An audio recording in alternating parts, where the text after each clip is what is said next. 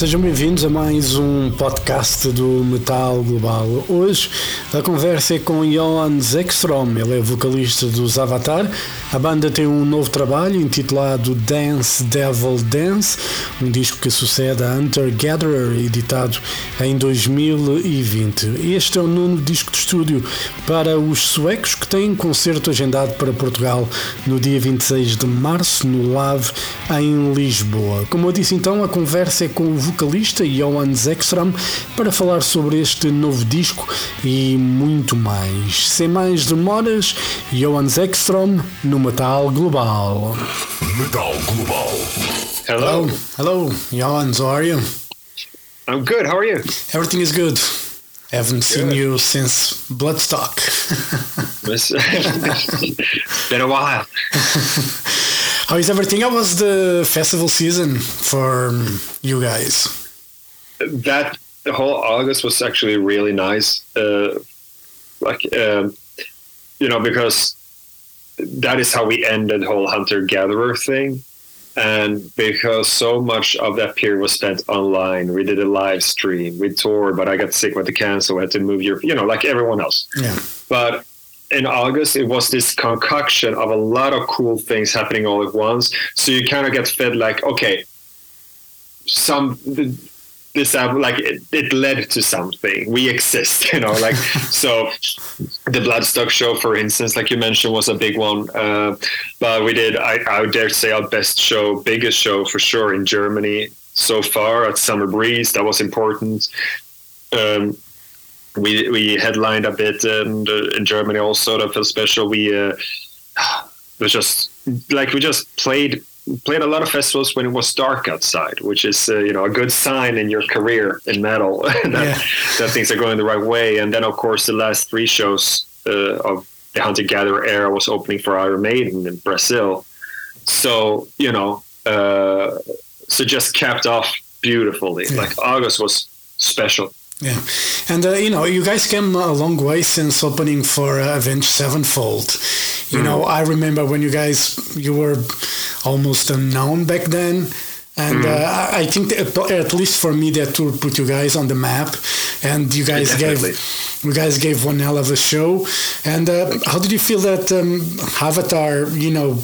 Since that tour until now, how do you feel about the band? Do you feel like you guys conquered, you know, a lot of people and you know there's still much more to to conquer anyway Yeah, but it's funny that tour. It cannot be overstated how much that meant at the time. Like because we had done we had done a lot before that too, of course, you know, here and there. But but and and that's all you can do as a band. If people wanna wanna uh, you know would ask for advice, for instance, what are you, what can you do to make it, or let's define make it, you know, but at least get as far as we have.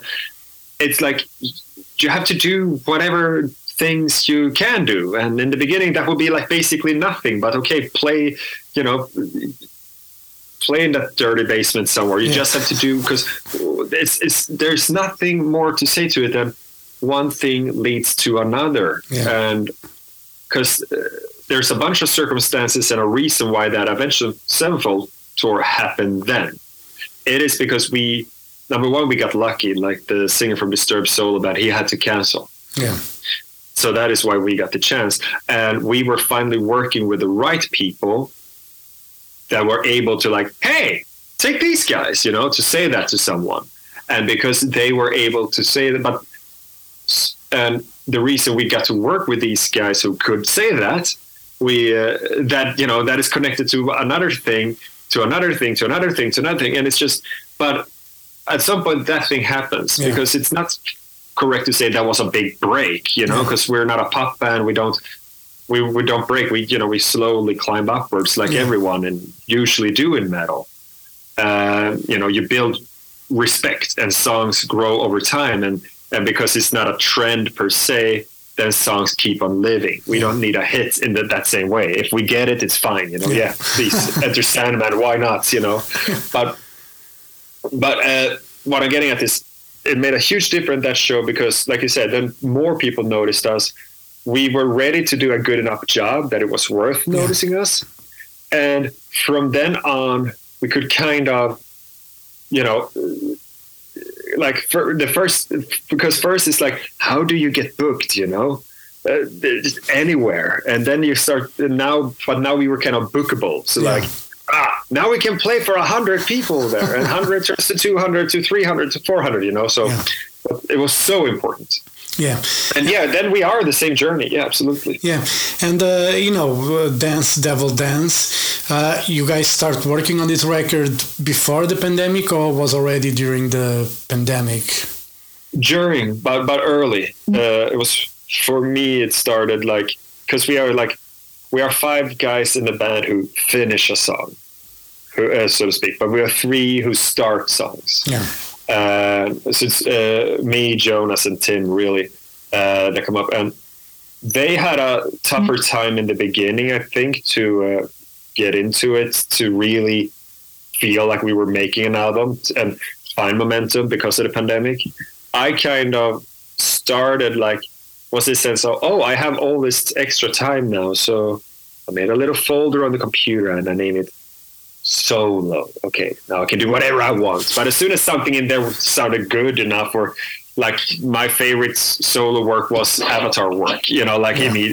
so it quickly turn into that oh I guess we're making an album and I kind of uh, had uh, not constantly through the pandemic, but a couple of periods where I was pretty manic in writing, actually, uh, for good and bad. Uh, I guess to a huge degree, just a way of processing the Yeah. bullshit and you know and all, all of that. But at the same time, it was important to not make a. It's not a pandemic album. I think a couple of songs are shaped by that, but it was important to keep your world big because in the reality the world became kind of small Yeah. there of course you know uh, compared to what we used to and just what people you saw what places you went to and all this so we but i made a concert com, uh, conscious effort to keep my world big when writing uh, so that is something that's not just about face masks or we're out of toilet paper or don't sneeze on me or i kill you or whatever you know and what you do remember the first song that you had actually finished uh, for this record?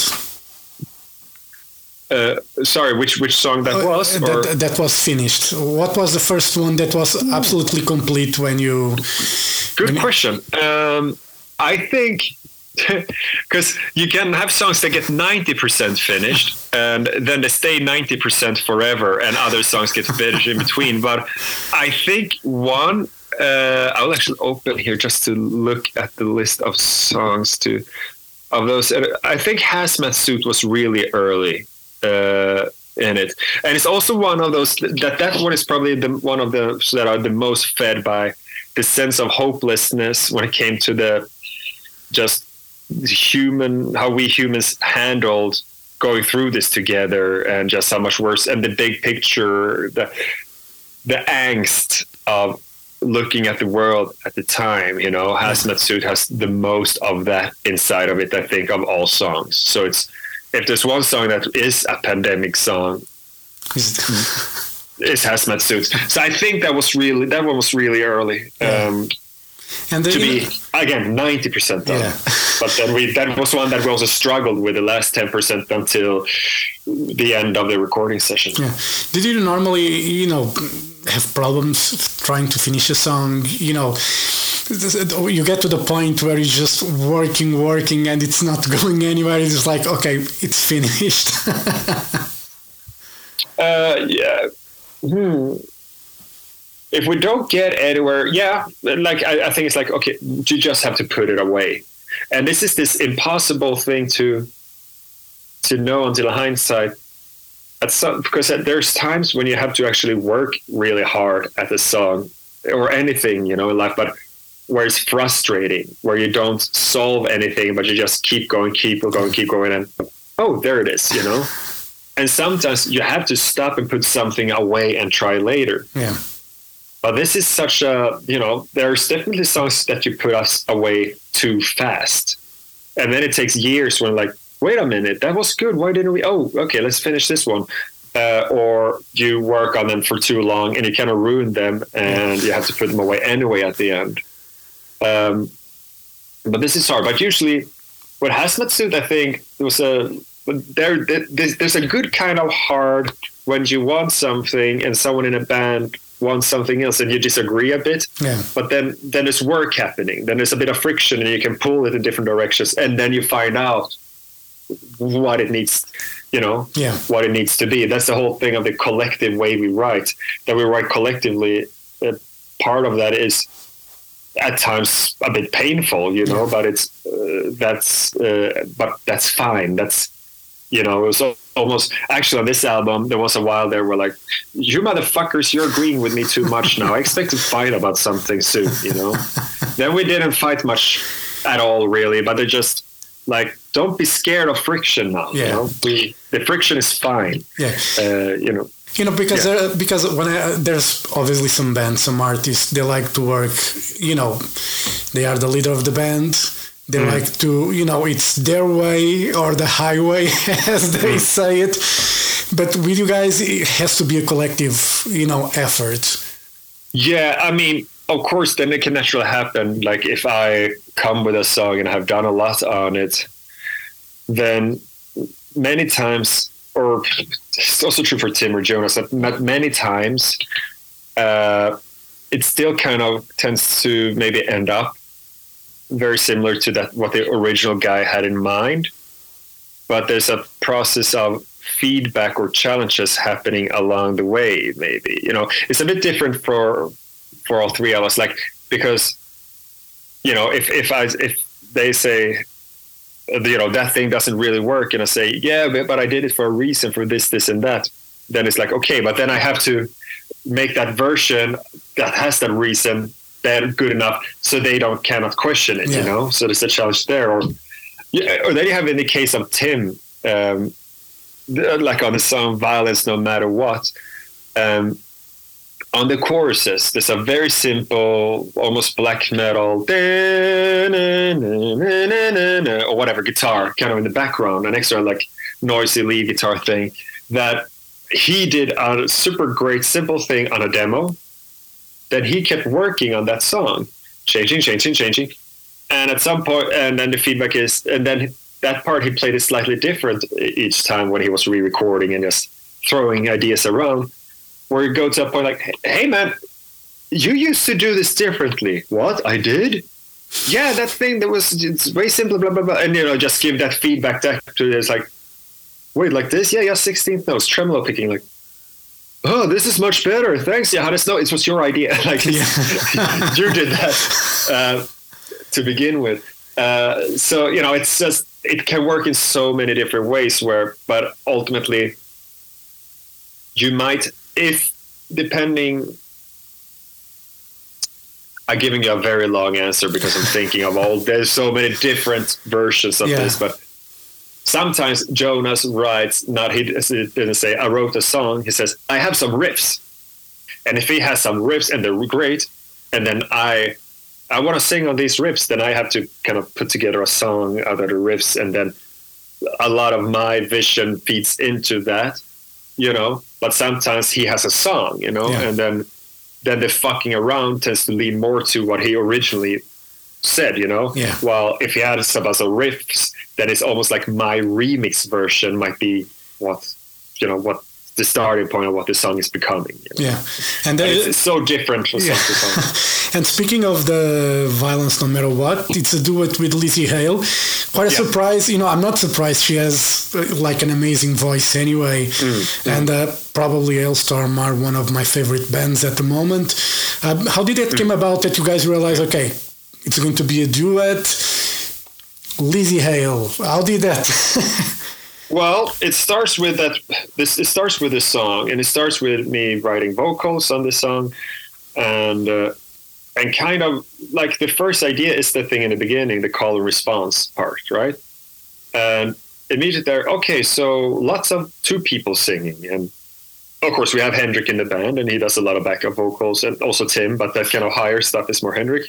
So starting there, but then kind of also growing into okay, but now it's a lot of it because then I start to really harmonize all the verses, really like Simon and Garfunkel shit, and uh, and getting to that point, that is kind of like, well, maybe we should ask someone, and maybe because we.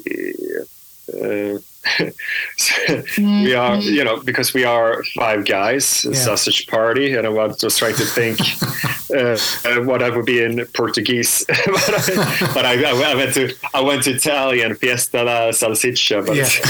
It's very similar.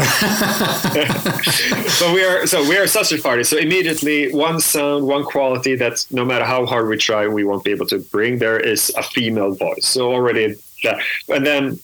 Uh, male or female, Lzzy is one of the best singers in rock and roll and metal of our time. yeah. I think to an extent where people, uh, it should maybe be talked about even more. I know it is, or it should be, uh, like, but because she really, she could also, she could have with that voice, she could be a pop star as well, you know. Yeah. But lucky for us, she does good music. Yeah. And she can go so heavy because that's the thing. That's a kinship between us because we did a bit of touring with Halestorm, and I think if you look at Avatar, you see metal first, but I think like, but you get also that undercurrent of rock and roll Yeah. of something else, you know, in that.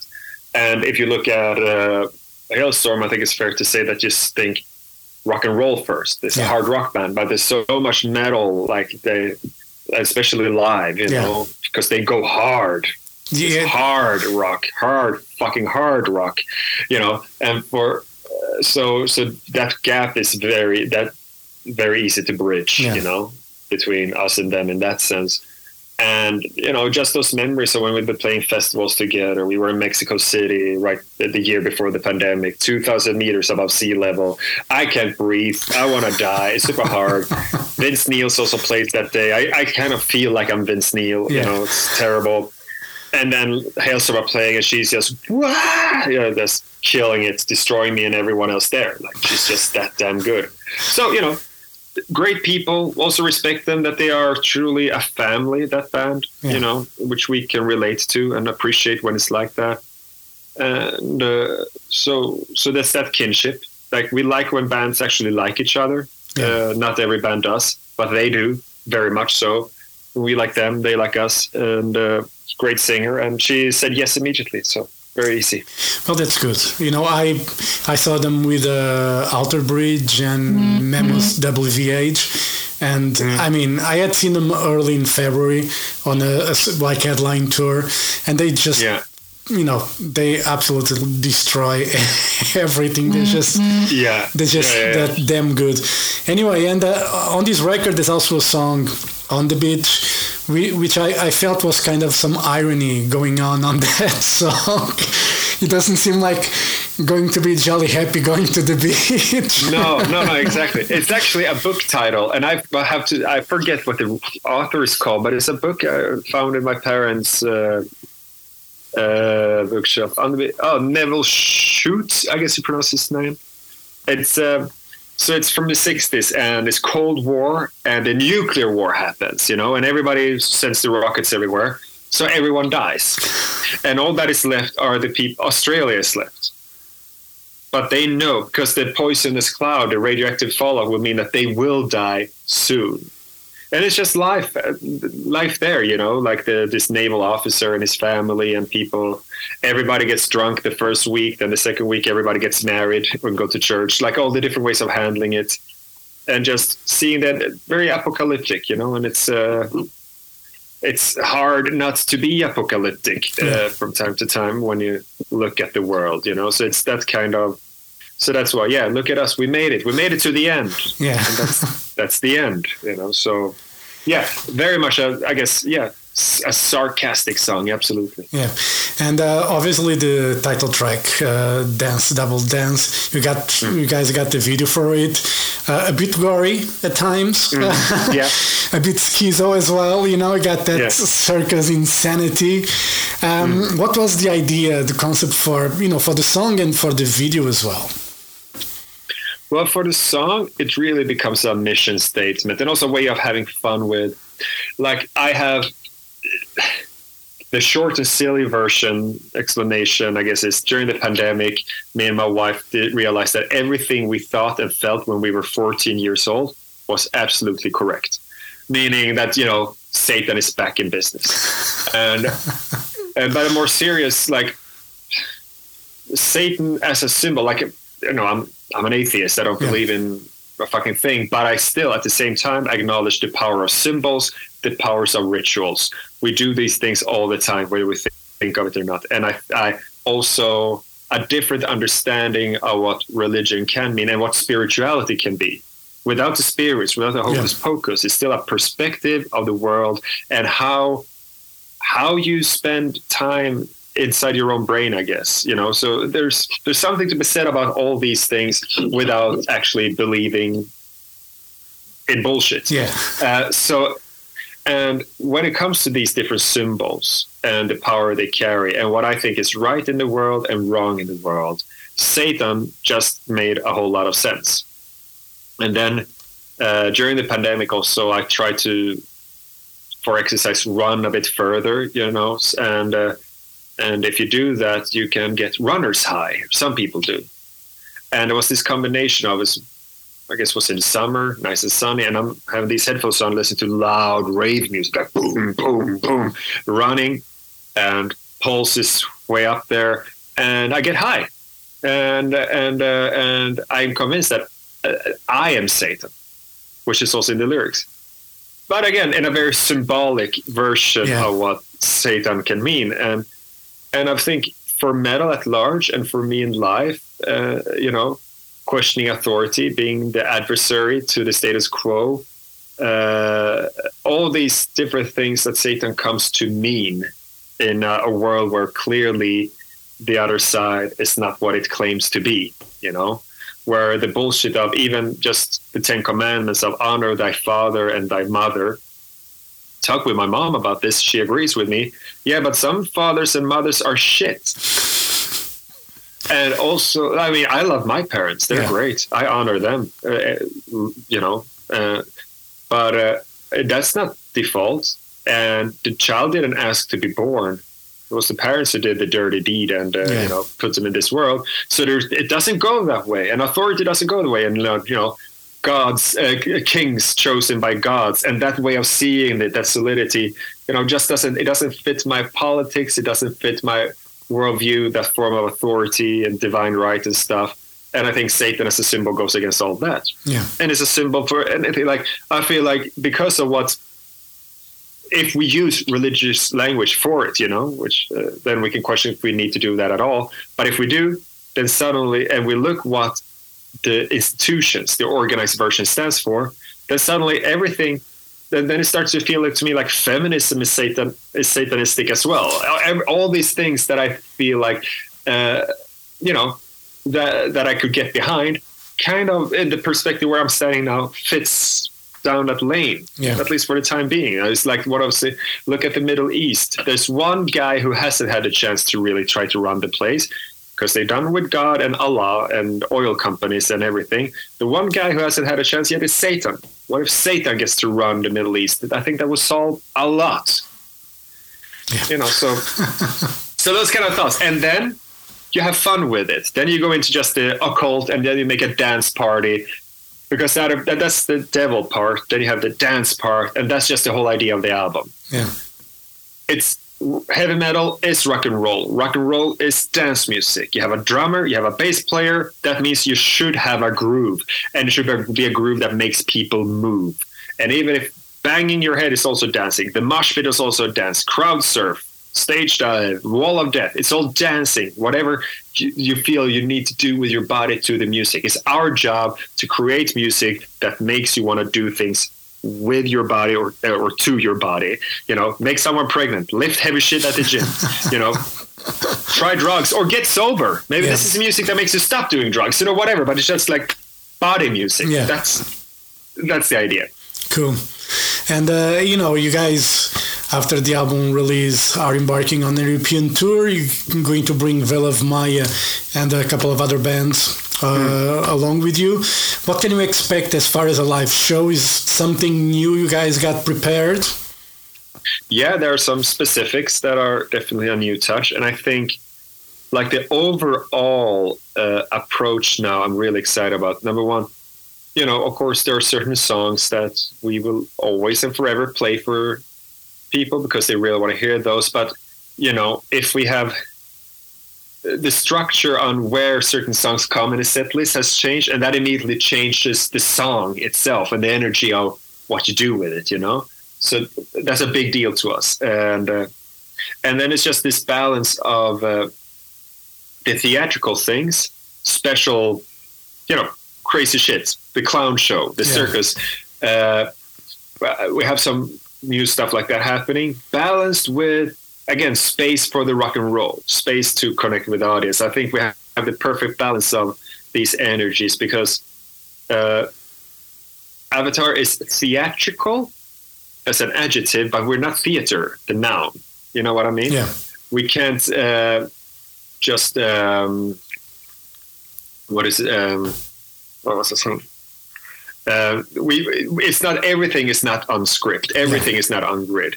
We um, I, I relate more to stand up comedy or a magic show or or professional wrestling or something where you work with the audience Yeah. compared to if it's ballet, opera, theater, musicals. That is really doing that's a show. I like that too Yeah. but but what we're doing you need also space for for things to be different you know Yeah. And uh, lisbon feels different than madrid and madrid feels different than helsinki Yeah, so, and uh, you talked about the crowds, and you know, the crowd tend to react differently to different songs. You know, uh, Yeah. so you like you're talking about professional wrestling. I'm a big fan of that anyway, Mm. and I know sometimes when. Like you got the wrestler there in the middle of the ring doing a promo. If it's not working, he has to turn it around. You know, if it's Yeah. if the crowd is not reacting, he has to make something to change that. And I think exactly and I think with a with a band, it's the same way. Probably, you know, if the crowd is not reacting, okay, maybe we have to do something different here, and on the spot, and this art form look at how because i I, I love to watch wrestling up until a certain point. Now I like to listen to podcasts where people talk about old wrestling because it's the old guys. They knew how to do this in the promo, but also in the match. yeah, you know, to take them on that journey to make, you know, to tell a story with their bodies and all that. And I related to the sense that we tell a story with our songs, which is really more about, you know, molding your energy, you know. Yeah.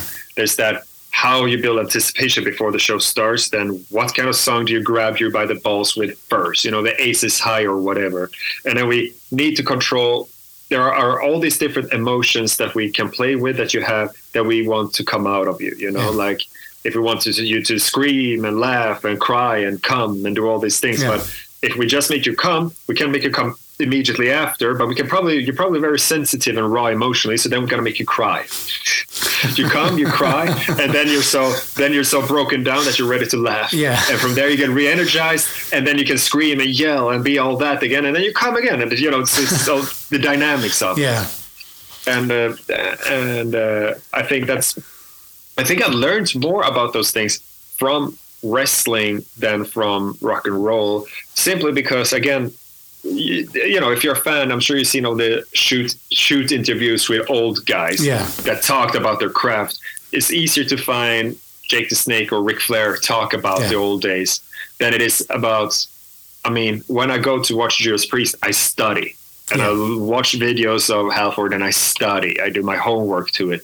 But there's not so much material with him talking about what he's doing there, yeah, the fine things. So you just have to see, you have to go, holy shit! And then, what is that? Oh, it's just the shoulder, Yeah. Halford's shoulder. But it's just, and the eyes.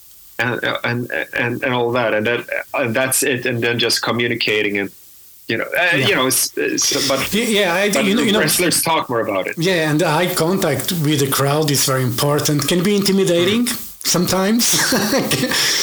once yeah, once once ever um, and that was brazil uh, because we are there with iron maiden and we are being little we are being kids again for the first time since we were teenagers we're like oh, please like us, Brazil, because that whole feeling of Iron Maiden, Brazil, Yeah. it's it's our tribe. It Yeah. must be. This is what we dream about. Look, every rehearsal room I ever been to has the Rock in Rio poster. Right there. Every rehearsal room ever uh, in Northern Europe, the Rock in Rio posters. It was like, oh shit, we are there now in Brazil. And so they, I hope they will like us, you know, Yeah. kind of. So yeah, that was that one time, dude. I'm sorry to Yeah. see. I'm supposed to jump into the next interview Yes. right now. I see.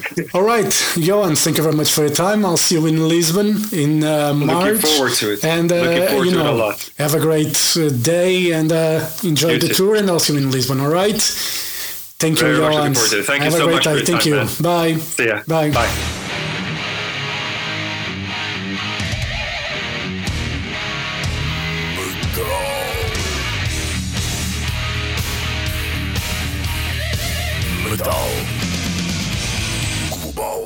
Metal Global foi conversa com Johan Zekstrom, vocalista dos Avatar. Eles vêm a Portugal no próximo dia 26 de março, no Lave, em Lisboa, e vêm apresentar o mais recente disco Dance Devil Dance. E assim chegamos ao final deste podcast. Dúvidas ou sugestões? Envie e-mail para jorge.botas.rtp.pt. Podem me seguir no Twitter e Instagram em arroba Mountain King e podem fazer like na página do Facebook do Metal Global e também seguir o Metal Global Podcast em Apple Podcasts e no Spotify. E pronto, eu volto no próximo programa. Um forte abraço. Children of the night, you will live through the centuries to come, as I have lived. Good night.